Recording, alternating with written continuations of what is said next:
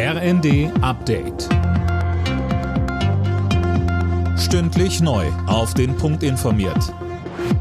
Ich bin Dirk Jostes. Guten Tag. Im Wesentlichen wird der Tankrabatt an die Kunden weitergegeben, das zeigen Berechnungen des IFO-Instituts.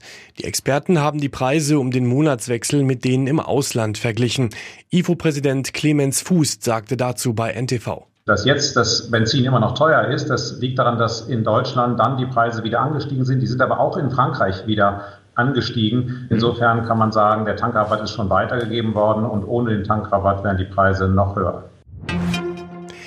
Die Inflationsrate in Deutschland liegt weiterhin bei knapp 8 Prozent. Das hat das Statistische Bundesamt bestätigt. Hauptgrund sind nach wie vor die hohen Preise für Energie. Aber auch viele andere Güter werden immer teurer, vor allem Nahrungsmittel. Scholz und seine Regierung müssen sich entscheiden, das fordert der ukrainische Präsident Zelensky von der Bundesregierung im Ukraine-Krieg. Im ZDF-Interview sagte er, Deutschland dürfe keinen Spagat zwischen der Ukraine und Russland versuchen. Es müsse klar sein, dass Deutschland die Ukraine unterstützt, so Zelensky.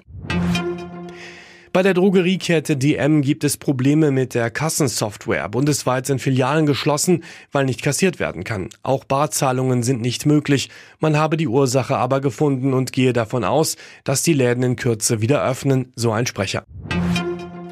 Die deutsche Fußballnationalelf ist heute wieder gegen Italien gefordert. Im vierten Spiel in der Nations League innerhalb von zehn Tagen.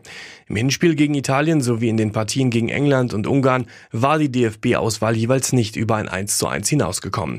Bundestrainer Hansi Flick. Die vier Spiele dienen dazu, um zu analysieren, was wir ja im September einfach nochmal feinjustieren müssen. Und das ist unsere Aufgabe als Trainerteam. Aber nochmal, wir, wir sehen die Potenziale der Spieler. Wir sind absolut der Meinung, dass wir großartige Spieler in unseren Reihen haben. Und so gehen wir die Sache auch an.